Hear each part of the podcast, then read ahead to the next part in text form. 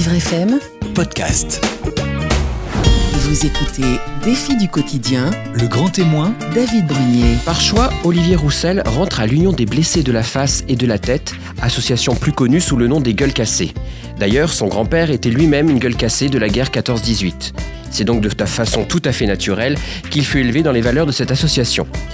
Mais Olivier aura d'autres activités professionnelles et personnelles, notamment auprès de différentes associations. Découvrons ensemble le parcours d'Olivier Roussel, qui est notre grand témoin dans les défis du quotidien sur Vivre FM. Vous écoutez défi du quotidien. Le grand témoin, David Brunier.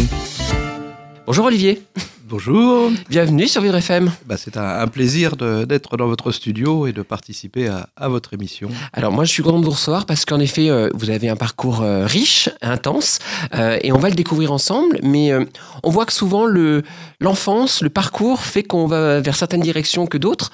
Donc on va commencer par le début. Votre naissance en région parisienne, c'est ça? Oui, oui, je suis né à l'hôpital Foch, Ouais. à Suresnes, et vous verrez plus tard dans la conversation que cet hôpital eh bien, est un repère puisqu'il a été l'un des grands centres maxillofaciaux pour les gueules cassées de, la guerre d'Indochine à la guerre d'Algérie notamment.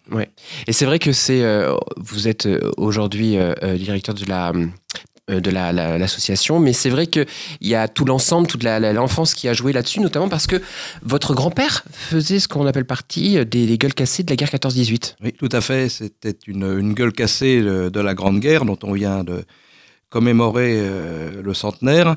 Il a été blessé quelques semaines avant l'armistice Hum. euh, à Air-sur-la-Lys.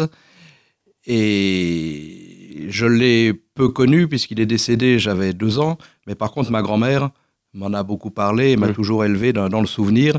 Et puisqu'elle participait à la vie de, de cette association des gueules cassées, eh bien, elle m'a emmené partout avec elle. J'ai appris à marcher au château de Moussilvieux, qui a été la- le domaine historique de l'association. Je ne sais pas si je dois vous en parler Ah, si, si, maintenant, si, pouvez. on enchaîne tout de suite. Non, mais euh, sinon, c'est surtout, je voulais, je veux dire comment, euh, comment justement vous en êtes venu là, c'est-à-dire que quand on est enfant, euh, même vos parents ont été, euh, ont eu la volonté justement de vous enseigner ou de vous donner ces valeurs-là, vraiment de, de... Alors, tout à fait, euh, les gueules cassées, euh, on dit couramment que c'est une grande famille. C'est vraiment le cas, puisque mon grand-père était gueule cassée.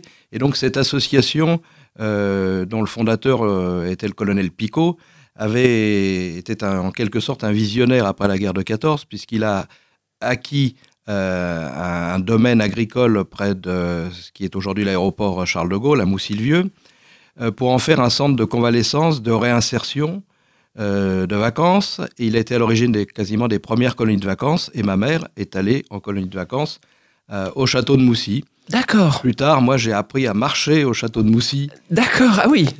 Ah oui, donc une, une, une histoire importante ce château pour, oui, votre oui, famille. oui, enfin pour ma famille et pour toutes les, les gueules cassées. Malheureusement, ce site aujourd'hui euh, est fermé. Euh, puisque l'association avait acquis un deuxième domaine euh, près de Toulon, à la vallée du Var, euh, le- ce qu'on appelle souvent le domaine du Coudon.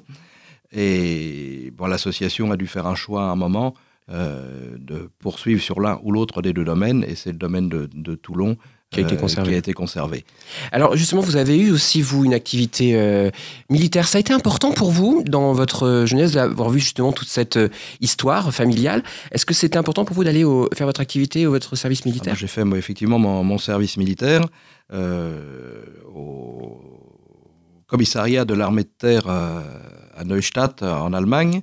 Bah, C'était important puisque je me suis rendu compte de ce qu'avaient dû traverser tous ces, ces- ces- ces soldats de la Grande Guerre, hein, vraiment à une échelle totalement différente. Mais je peux vous dire qu'une nuit dans le froid en Allemagne, Mm. euh, c'est là que vous pensez à tout ce que ces gars dans les tranchées qui étaient des, des jeunes hommes. hein. On, on a toujours l'impression que les poilus sont sur les photos, on a Ouais. l'impression de, de- de- de messieurs d'un certain âge. En fait, c'était tous des jeunes. euh, eh bien de, ce qu'ils ont dû endu- endurer, et non pas une nuit comme moi, mais pendant euh, Plusieurs. des, des mois, des mois, des années pour certains dans, dans les tranchées. Et donc ça a été, euh, je dirais pas révélateur, mais ça a été quelque chose de, du moins qui vous a euh, aiguillé sur votre futur, euh, notamment professionnel, ou ça a été juste une expérience comme ça? Non, ça, ça, ça a été une expérience, et, mais c'est à ce moment-là que j'ai fait le choix ou que je me suis rapproché de l'association, que je connaissais bien euh, pour la fréquenter à titre privé, à titre bénévole, puisque je, euh, étudiant, je faisais beaucoup de photos et je, ben, je faisais les photos pour le journal euh, des gueules cassées. Et c'est pendant le service militaire que je me suis dit, en fait, pourquoi pas euh, aller frapper à la porte de l'association pour, pour en faire un- une carrière. Et j'avais fait, de, enfin, j'ai fait une, une maîtrise en droit des affaires, mais je me voyais pas faire du droit à longueur de journée, être assis derrière un bureau. Je me voyais pas avocat, juge. Et je savais que l'association avait été à l'origine du loto. Oui. Ah oui, alors ça, c'est le petit chose. côté paillette qui m'a attiré euh, du loto en disant je vais aller voir euh, Ce qui se passe. euh, aux gueules cassées. Oui, c'est vrai que j'ai appris ça euh, en, parcourant votre, votre biographie notamment, que les gueules cassées étaient à l'origine du, du, du loto, en fait. Loto et, et de la loterie nationale. Ouais. Si l'on remonte aux origines, Oui, c'est ça. euh, l'association donc a été créée euh, en 1921, mais la- officiellement en 1921, mais des, des hommes s'étaient réunis à la fin de la guerre en se disant il faut absolument faire quelque chose pour nos, nos camarades blessés, parce qu'il y avait près de 15 000 grands mutilés de la face. Mm. Et la chirurgie de l'époque euh, n'était pas ce qu'elle est aujourd'hui. Euh, on les réparait comme on pouvait. Ouais. Euh, et ils repartaient la plupart du temps avec un visage totalement déstructuré. Et donc trois hommes, le colonel Picot, Bien-Aimé Jourdain et Albert Jugon, ont eu l'idée de créer d'abord une amicale, puis ce qui est devenu l'association des gueules cassées. Alors, dans les premiers temps, il y avait une reconnaissance euh, générale du public euh, qui faisait des dons, les artistes de l'époque qui se produisaient euh, bénévolement. D'accord. Et puis petit à petit, tout ceci, c'est la reconnaissance s'estompe. Mm. Et à ce moment-là, eh bien les, les- les créateurs, les fondateurs de l'association, avec d'autres associations d'ailleurs, notamment les, les ailes brisées, euh, C'est une association, bien, les ailes brisées, les pardon, ailes brisées, c'est- eh c'est une association qui prenait en, qui prend toujours en compte euh, les aviateurs ou les familles d'aviateurs euh, tombés. D'accord. Et donc avec eux, ils ont. Voilà, ils donc sont- avec, il y avait également à l'époque les aveugles de guerre, Ouais. les amputés de guerre, et ils ont, ils ont l'idée de créer une souscription nationale qui s'appelle la dette, donc la reconnaissance du grand public vis-à-vis de, de, de tous ces blessés, et ils euh, ajoutent une tombola. Mais une tombola avec euh, des gros lots qui vont de la bicyclette à l'avion de tourisme. Nous sommes à la fin des années 20, enfin euh, des 30, hein, Ouais, ouais. 1930. Alors, je ne sais pas ce que l'on faisait avec un avion de tourisme Je- en 1930, mais en J'ai- tout, cas, J'allais vous poser la question parce que c'est un gros lot en ouais. effet, mais. en, en tout cas, le succès est tel que cela donne l'idée à l'État de créer une loterie nationale. D'accord. Et l'État crée en 1933, au travers de la loi de finances, euh, une loterie nationale dont les bénéfices iront euh, aux mutilés de guerre et aux calamités agricoles. D'accord. Donc à la base, en fait, le- la loterie nationale est donc été euh, dédiée à deux aides quelque part euh, indirectes. Ciblés, voilà, le- les, les bénéfices étaient ciblés vers les anciens combattants et vers la les calamités agricoles. Je ne sais pas si les calamités agricoles ont vu quelque chose, mais en tout cas, les anciens combattants ont eu. mené leurs actions. Mais Et, et ça, ça a euh, commencé en combien Un quelle année 1933. 1933 Loi de D'accord. finances de 1933. Ouais. Alors l'État crée euh, un service de la loterie nationale et émet des billets qui valent 100 francs de l'époque. Ouais. Donc ils ne sont pas abordables au plus grand nombre. Donc le D'accord. succès existe. hein. on entend encore euh, souvent parler dans les médias du, du célèbre coiffeur de Tarascon, euh, Gaston Bonnour, qui avait gagné le gros lot euh, avec son garçon coiffeur. Je crois qu'ils avaient partagé. Mais c'est pas un succès commercial euh, éminent. Donc les gueules cassées ont l'idée de proposer à l'État d'acheter les billets entiers, ce qu'on appelle les billets entiers de 100 francs à l'État, Ouais. de les fractionner en dixièmes, c'est-à-dire qu'il y a 10 fois plus de billets sur le marché, Ouais. ils valent 10 fois moins cher, Ouais. et le gros lot, même s'il est divisé par 10, reste sympathique. Donc là, c'est le succès immédiat euh, à partir de 1935. D'ailleurs, la profession d'émetteur de loterie nationale est reconnue à ce moment-là. D'accord. Et d'autres associations et d'autres organismes se lancent aussi dans l'émission de dixième de la loterie nationale. Alors, il y a les gueules cassées, il y a la Fédération Maginot, il y a les ailes brisées, les amputés, enfin, mais il y a près d'une centaine d'émetteurs, y compris euh, des organes de presse, euh, la presse quotidienne régionale émet ses billets, les chiens guides d'aveugles émet- émettent des billets. Enfin, c'est Ah, et petit à petit, les gueules cassées ont une telle aura qu'ils euh, cannibalisent un peu les, les parts de marché des autres. Les gueules cassées sont présents euh, dans les rues, dans des guérites, où les, leurs épouses, les veuves de guerre aussi, euh, vendent les billets. et bon, il y a la reconnaissance à une nouvelle fois du, du public. Et c'est un succès qui va durer de 1935 jusque dans les années 60. D'accord. Il y a une très courte interruption pendant la Seconde C'est Guerre ce que mondiale, demander. très courte de quelques mois. D'accord. Euh, seulement, les, les billets sont beaucoup plus petits parce qu'il y a pénurie de papier. Mais oui, parce qu'en fait, il y a un 39-45, c'est un peu compliqué, donc même pendant Mais il y a cette une, période. une interruption très courte. Alors, il y a des en zone libre, en zone, enfin, c'est c'est un montage particulier, mais ça continue de fonctionner. D'accord. Et dans les années 60, eh bien, le tiercé euh, naît. Ouais. Le tiercé, il est télévisé. Donc le résultat est vu immédiatement en, en direct. Alors que la loterie, la bonne vieille loterie, il faut attendre euh, le jour du tirage, le mercredi, regarder dans le journal. Et donc la loterie commence à, à- à être concurrencée sérieusement par, euh, par les courses hippiques. Donc elle décline. Et bah, les gueules cassées, encore une fois, euh, avec toujours la Fédération Maginot. Et d'autres émetteurs, euh, il y avait également la Confédération des débitants de tabac, euh, des, des organes, euh, la Mutuelle du Trésor, enfin, il restait une douzaine d'émetteurs à cette époque-là, eh bien, se disent il faut trouver un jeu de substitution. Ouais. Euh, et les gueules cassées vont un peu partout en Europe et même aux États-Unis pour essayer de voir les jeux qui Ce existent. qui se passe, ouais. Et finalement, c'est le modèle du loto allemand qui, qui attire leur attention. C'est un loto euh, totalement manuel.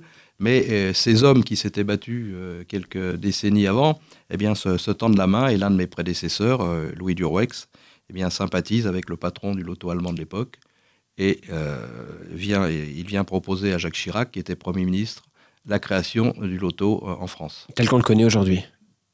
à peu près. Oui. Après, Voilà. il y a eu des évolutions, mais, mais, l'idée était là. en Mais le, euh, le Premier ministre, euh, d'accord, vous le faites, mais vous prenez les investissements à votre charge. Si ça marche, c'est bien. Si ça marche pas, tant pis. Donc euh, le, le loto démarre en 1976, euh, géré euh, par, uniquement par les associations Ouais. les gueules cassées, Maginot, les tabacs, au sein d'un GIE, d'un groupement d'intérêt économique qui s'appelle Prélo. Et puis au bout de deux ans, ça marche tellement bien que l'État dit stop, vous ne jouez plus tout seul, et nous créons une société d'économie mixte qui s'appelle à l'époque la Société de la Loterie Nationale et du Loto National, qui s'appellera France Loto et qui est aujourd'hui euh, la Française des des Jeux. Jeux. Ah oui, un parcours. En, donc la on voit que l'origine de la Française des Jeux, finalement, remonte à il y a très très longtemps, grâce notamment euh, aux gueules cassées. Alors, vous, vous avez fait le choix, euh, à la fin de vos études, à- pour rejoindre cette association. Euh, ça va être en 1984. Vous allez y arriver, justement, pour mettre en place un nouveau jeu. Mais alors, on voit bien qu'au-delà, évidemment, de l'intérêt, euh, je dirais, euh, professionnel de mettre en place des, des choses, il y avait aussi cette volonté de participer au développement de cette association et, et d'en faire part.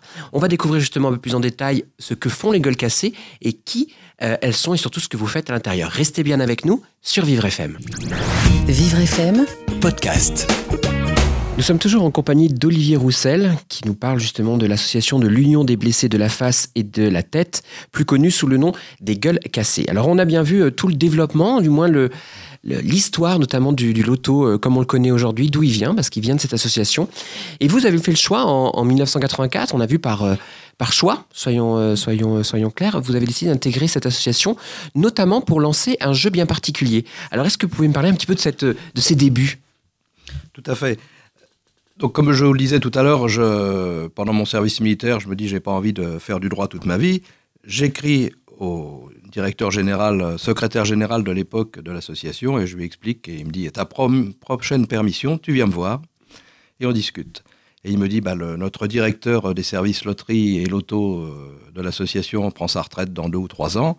Si tu veux, si tu veux essayer, eh bien, dès que tu quittes l'armée, tu viens. Donc j'ai été libéré du service militaire le 28 novembre et le 3 décembre, je pense que j'intégrais euh, l'association. Oui. Effectivement, c'était le tout début du lancement euh, du jeu Tac au Tac, Mhm. qui était la première loterie euh, traditionnelle, un billet de loterie euh, avec un numéro de tirage associé à un coupon grattable. D'accord. Et cette euh, loterie qui avait périclité, comme je vous le disais, eh bien, renaît euh, de ses cendres avec euh, le tac au tac, puisque le coupon grattable, c'est un succès immédiat et que l'on connaîtra par la suite et jusqu'à aujourd'hui avec le lancement du millionnaire qui avait fait à, l'époque bondir le, le chiffre d'affaires. Un carton, comme on dit. Voilà, un carton.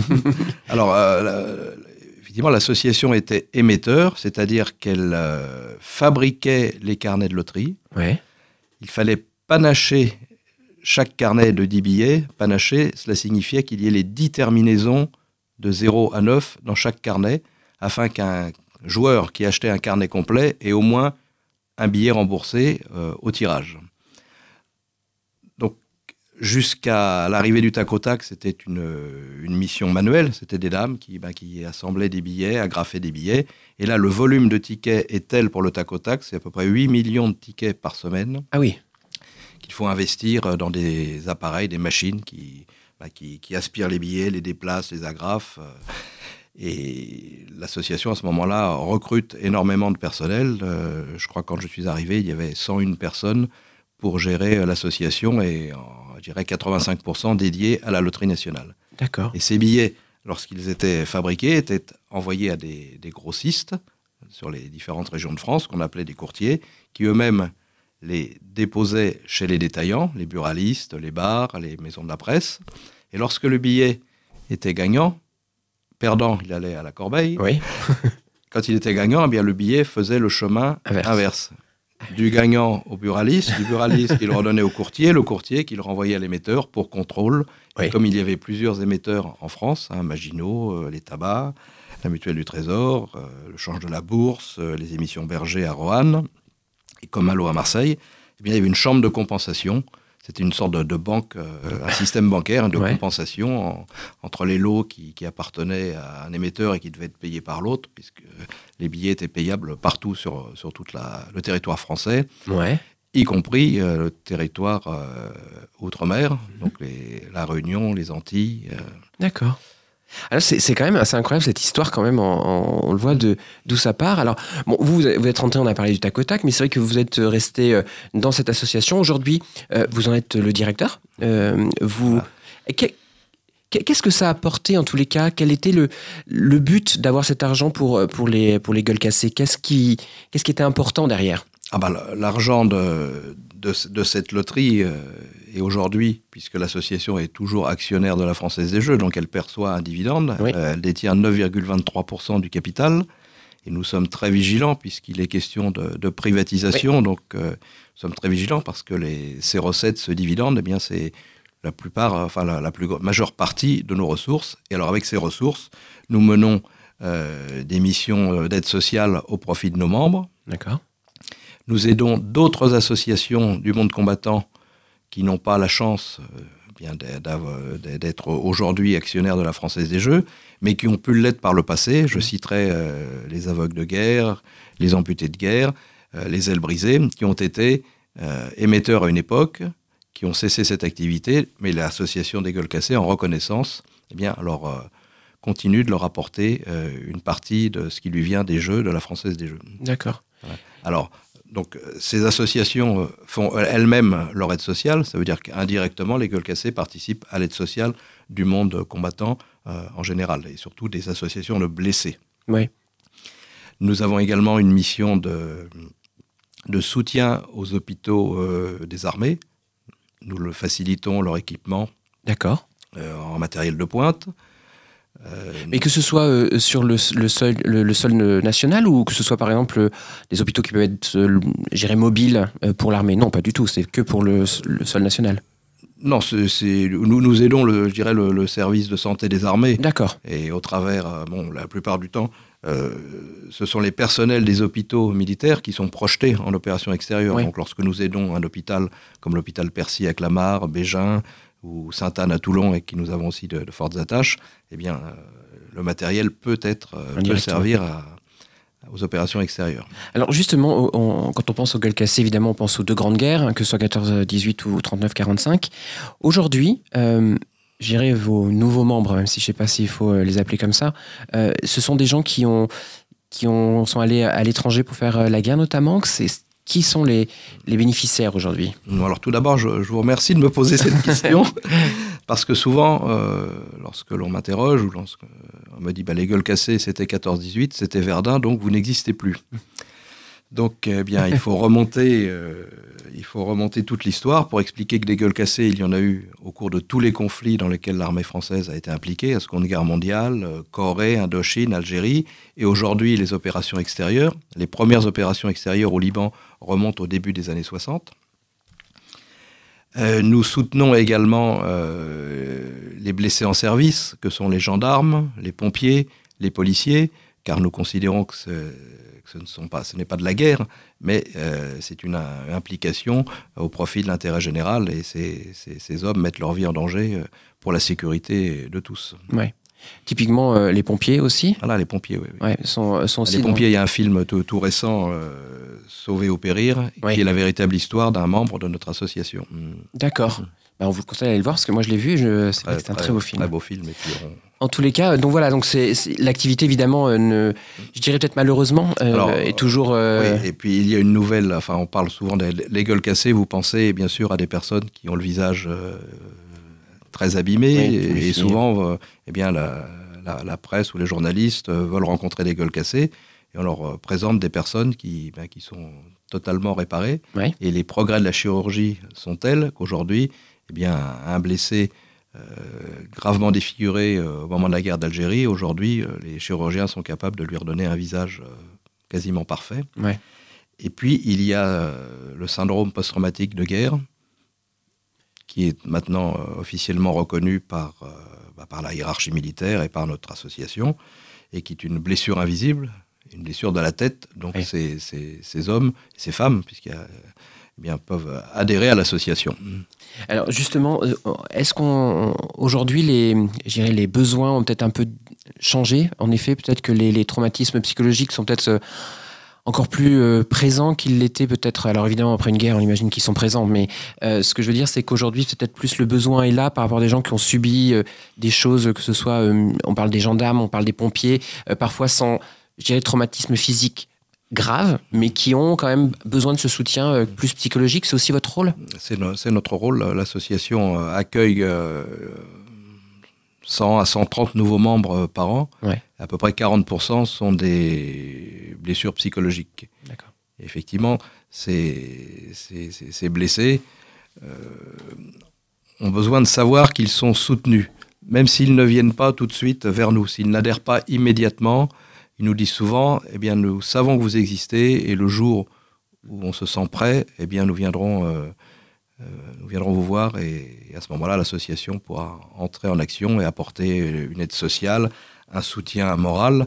Très important, hein. nous avons des, jeunes blessés, il y a quand même des jeunes blessés encore très très abîmés, et nous avons eu l'expérience sur notre domaine de Toulon, eh bien d'accueillir un, un blessé euh, amputé d'une jambe, euh, le, crâne euh, très enfoncé, qui a perdu la parole.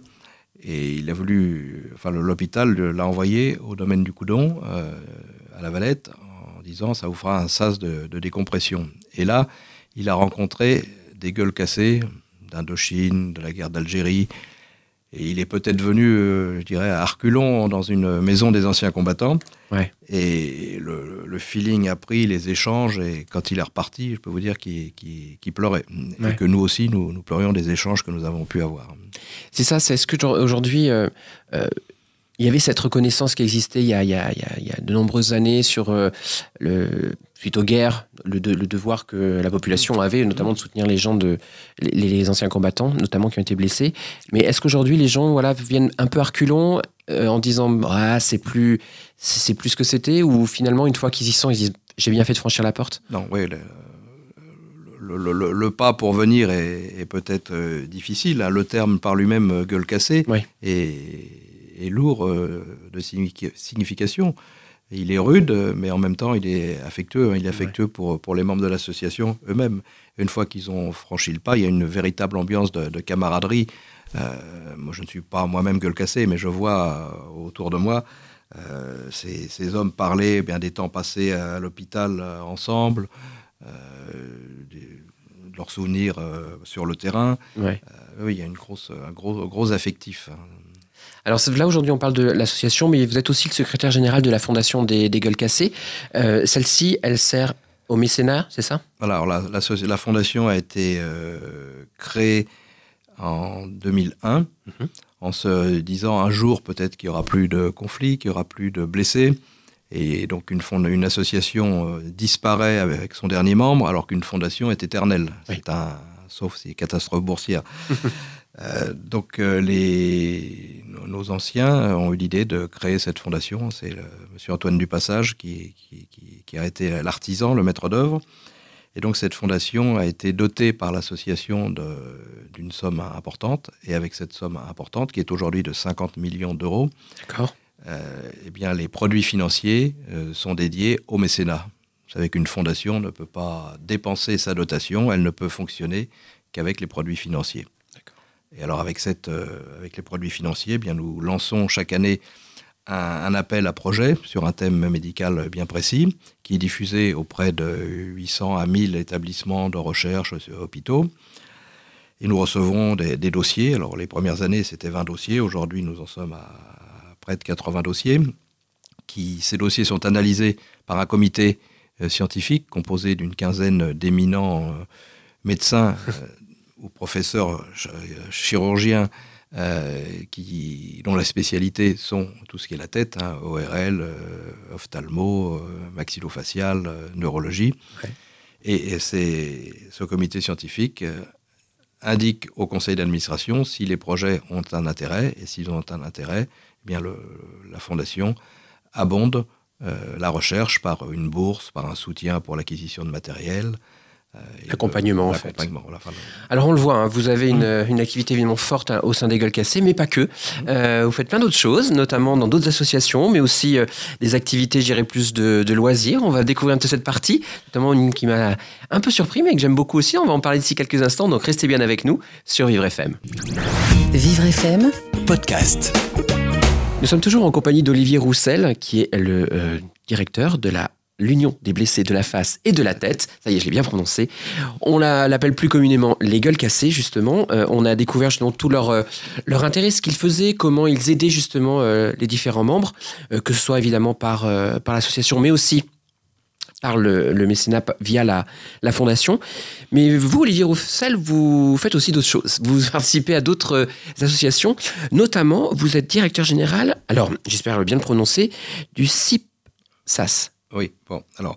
Alors, dites-moi. Là, ça, reste dans, totalement dans, le lien euh, des gueules cassées, puisque le colonel Picot avait acquis en 1934 un superbe domaine à la vallée du Var, une quarantaine d'hectares sur les contreforts du, Mont Coudon, euh, un lieu magique, le paradis sur Terre, parce qu'il se disait que tous ces hommes de 14-18 qui s'étaient battus eh bien, avaient bien le droit d'aller passer des vacances au soleil.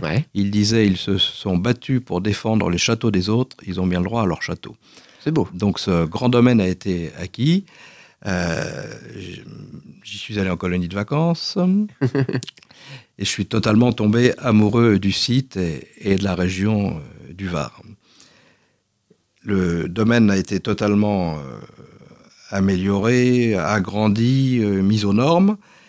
Et un certain nombre de ces gueules cassées s'étaient installés là, se trouvant tellement bien au soleil, ils y ont vieilli, certains eh ont perdu leur épouse, ils se sont retrouvés tout seuls. Et petit à petit, le, domaine s'est transformé en pension de famille, en maison de retraite pour euh, une vingtaine de, gueules cassées qui étaient restées là. Et à ce moment-là, nous nous sommes dit, eh bien, il faut créer une véritable maison de retraite. Il y a une réglementation euh, très stricte. Euh, donc nous avions le choix ou, tout arrêter ou se lancer dans un grand projet de construction d'un EHPAD, hein, c'est le nom barbare d'une maison de retraite, un établissement d'hébergement pour personnes âgées dépendantes. Et nous avons créé sur le site un, EHPAD de 113 lits, en prenant conseil auprès de spécialistes, hein, parce que ce n'est pas mon, métier, donc je me suis entouré de, de l'avis d'un gériatre euh, reconnu, le docteur euh, Yves Carteau, et qui m'a donné toutes les, recettes euh, pour construire cet établissement en prenant euh, pour euh, vecteur la prise en soin, et non pas la prise en charge des personnes âgées, mais une prise en soin qui respecte le rythme de vie, sans contention, c'est-à-dire pas de barrière au lit, mmh. pas de contention médicamenteuse non plus, hein, on ne shoote pas les personnes âgées. Donc tout a été fait pour que les chambres soient équipées avec des lits qui descendent jusqu'au au bas du sol pour, euh, en cas de chute la nuit, euh, qu'il n'y ait pas besoin de les réveiller ou de voilà, qu'il n'y ait pas de risque pour eux. Euh, des, des, systèmes d'appel malade, non pas avec un fil, parce que si la personne est à un mètre du fil, eh bien, elle ne pourra pas tirer sur le fil et elle souffrira. Donc avec des, des montres connectées et surtout un, un espace de vie qui ressemble davantage à, à un hôtel 3 étoiles qu'à une maison de retraite. Ouais. Et tout ça, bien sûr, bien grâce à toujours à nos ressources qui nous viennent de, de la Française des Jeux. Et, justement, les 113 lits, vous disiez au total euh, 113 lits. Là où ils sont euh, entièrement occupés, ça a été une vraie demande en tous les cas qu'il y a eu au, au- au fil des années ou pas? Bah, il- oui, des, des EHPAD. il- il- Mais le vôtre en le, le nôtre, bah, le nôtre, oui, nos, nos- nos membres étaient très intéressés, Ouais. euh, mais il n'est pas réservé euh, aux membres de l'association. D'accord, ok. Nous, nous prenons en priorité, nous accueillons en priorité euh, nos membres et, et leurs conjoints survivants, Ouais. euh, ceux du monde combattant en général, et puis la population de, la région ou même de l'autre bout de la France. Ouais. hein, si- S'ils souhaitent venir. souhaitent venir au soleil, ils sont, ils sont les bienvenus. On ne peut pas créer euh, une maison de retraite dédiée à un personnel euh, fermé, puisqu'il y a des aides, il ne faut pas s'en cacher, il y a Bien des sûr. aides de l'Agence régionale de santé et du Conseil euh, départemental. Du coup, vous êtes aussi l'administrateur euh, donc pour la Française des Jeux. Tout simplement parce que euh, la Française des Jeux, c'est votre moyen d'avoir des ressources pour l'association notamment. Alors vous êtes vigilant parce que, évidemment, il y a un projet qui, peut- qui pourrait arriver de privatisation. Alors là, c'est important pour vous justement de essayer de conserver euh, ce, revenu, j'imagine. Tout à fait, nous, nous sommes vigilants, euh, car effectivement, la loi Pacte, qui est en cours de discussion au Parlement, eh bien, prévoit dans l'un de ses articles la privatisation de la Française des Jeux. Alors, c'est l'État qui doit vendre une partie de, ses parts, mais nous sommes bien sûr euh, vigilants, car on ne sait pas qui va se retrouver au- avec nous autour euh, La table. de la table, dans le capital, quelle sera euh, la politique de développement des nouveaux investisseurs, leur politique de distribution et le, la- le versement du dividende euh, pour nous et pour la, la fédération Maginot, hein, qui est dans, le même, Ouais. dans la même situation que nous. Le, le président de la fédération Maginot est également administrateur de la Française des Jeux. Eh bien, c'est c'est le nerf euh, de la guerre. euh, Ouais. C'est le sang qu'il nous faut pour euh, nos blessés. Ouais. Donc, en cas de diminution importante du dividende, eh bien, nous serions obligés eh bien, de, de réduire nos activités, Mm. ce qui ne serait pas bon pour l'intérêt général et pour ceux qui, qui s'engagent pour le pays. Exactement. Alors, vous avez d'autres activités aussi associatives, euh, diverses et variées. Alors, moi, il y en a une, parce qu'on se dit, oui, évidemment, vous avez un emploi du temps, j'imagine, qui est très chargé avec euh, tout ça, mais il est important de se détendre aussi de Ah, temps en temps. Tout à fait. C'est important, on est d'accord Très important. Je crois que vous appréciez particulièrement euh, l'œnologie, et notamment puisque vous êtes chancelier et maître des cérémonies de la confrérie des vins de Suresnes. Qu'est-ce que c'est que ça? Ah. Bien sûr, les, les- les- ici, nous sommes euh, derrière Montmartre. Oui. Mais de l'autre côté, il y a la butte, une autre butte qui est celle du, du Mont Valérien, d'ailleurs, qui, qui domine euh, 162 mètres euh, pour le Mont Valérien, 128 mètres pour Montmartre, mais j'aime beaucoup Montmartre.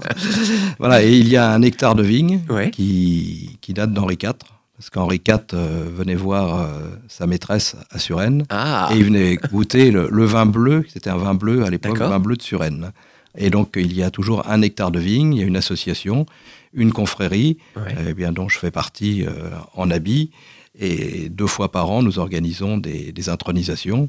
Et là, pour la Saint-Vincent, qui se, se situe toujours à la fin du, du mois de janvier, hein, Saint- Saint-Vincent, le patron des, des vignerons, Oui. eh bien, nous avons intronisé euh, notamment justement un administrateur des gueules cassées, un grand blessé de, de la guerre d'Indochine, et auquel les confréries euh, ont voulu rendre hommage. Et puis également une, une amie euh, comédienne qui joue un wine woman show qui Ah. s'appelle Le génie du vin au théâtre du gymnase tous les mardis. Sylvie Malice, elle est, elle est pétillante et elle est ministre euh, de l'œnologie de la République de Montmartre. Elle m'a fait député de Montmartre, de la République de Montmartre, ce- fin janvier. C'est votre propre Ouais, ouais, ouais, euh, ouais. organisation. Voilà. En tous les cas, c'est euh, c'est aussi un moyen de. Alors, je ne sais pas si on peut aller jusque-là, mais c'est aussi un moyen de s'échapper aussi, parce que parfois, j'imagine que c'est pas toujours très drôle quand euh, on, on travaille euh, avec les gueules cassées, parce qu'il y a aussi de la souffrance qui existe. Euh, Donc, euh, même s'il y a des très belles choses, évidemment, qui en sortent, euh, peut-être que c'est aussi un besoin de pas de s'évader, mais de, de, de voir autre chose. Il y a une souffrance, mais il faut savoir que la devise des gueules cassées, c'est sourire quand même. Ah. Alors je peux vous dire que les gueules cassées savent appliquer cette devise. Lorsqu'ils sont blessés, ils savent se dépasser en se disant bah on est passé tout près euh, de la mort, maintenant profitons-en. Donc euh, non, on ne s'ennuie jamais au sein de l'association et de la fondation. J'y vais avec plaisir tous les matins. euh, J'y passe quasiment les vacances sur notre beau domaine du Coudon, donc on ne s'en lasse pas. Mais effectivement, j'aime bien, j'ai d'autres centres d'intérêt, notamment le, le vin, le vin et, et le spectacle. Et oui, parce qu'il y a aussi le music hall. Alors, c'est quelque chose qui, qui est présent depuis longtemps ou si vous l'avez découvert sur, euh, euh, voilà, au cours de votre vie ou c'est vraiment quelque chose qui vous intéresse depuis, euh, le plus jeune âge ou le, le jeune adulte?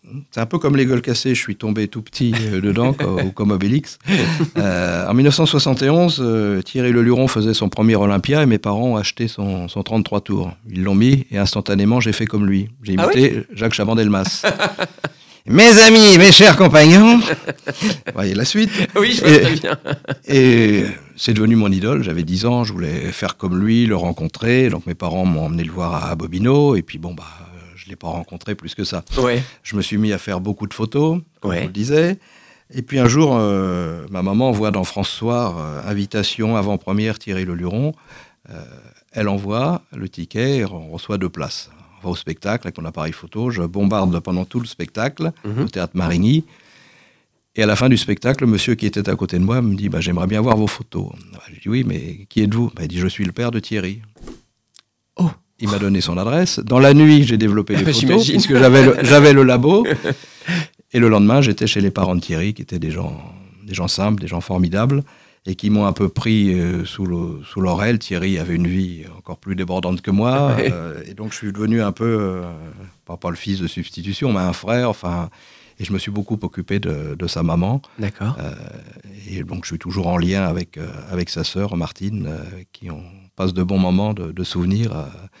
et justement, je vais bientôt l'emmener au théâtre du gymnase, puisque Thierry a malheureusement fait son dernier spectacle au gymnase. Et une- mon ami Sylvie Malice, il joue son spectacle sur le vin. Donc, la boucle Et bouclé. Donc c'est un bon moyen en tous les cas de, Voilà. de continuer à, découvrir tout ça. Alors euh, on parlera peut-être assez rapidement parce que vous travaillez aussi pour l'association euh, Lino Ventura.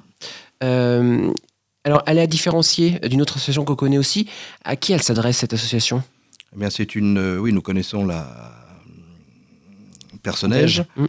Et Madame Ventura avait voulu, malgré tout, conserver une petite euh, association à côté qui apportait, euh, qui apporte euh, bien des aides pour des établissements qui reçoivent des, des, des- des- des enfants ou même des adultes atteints de maladies mentales. Mm. Pour équiper une salle de bain, acheter euh, des vélos, leur permettre d'aller au cinéma. Donc c'est un budget tout à fait euh, di- différent. hein. Oui. Mais j'ai eu la- bien la chance de rencontrer Laurent Ventura, qui était un gros joueur. Enfin, qui est, euh, à l'époque où je l'ai rencontré, je jouais beaucoup au tac au tac. C'est comme ça que nous nous sommes rencontrés, nous avons sympathisé. Ouais. Et il m'a demandé de lui donner un coup de main pour son association. Bon, bah, en tous les cas, on voit que vous avez euh, multiples activités. On voit que les gueules cassées, évidemment, est votre euh, Mm. fer de lance, celle que vous suivez particulièrement. Merci d'être avec, d'avoir été avec nous, euh, Olivier. Euh, merci de votre accueil et de, et de parler de cette association euh, magnifique. Elle le mérite et surtout, moi, je vous, vous souhaite plein de courage, toujours plein d'énergie pour pouvoir accompagner au mieux euh, tous ces hommes et toutes ces femmes euh, qui en ont euh, bien besoin. Merci beaucoup. Merci beaucoup. Au revoir. À très bientôt. Au revoir. Vivre FM Podcast.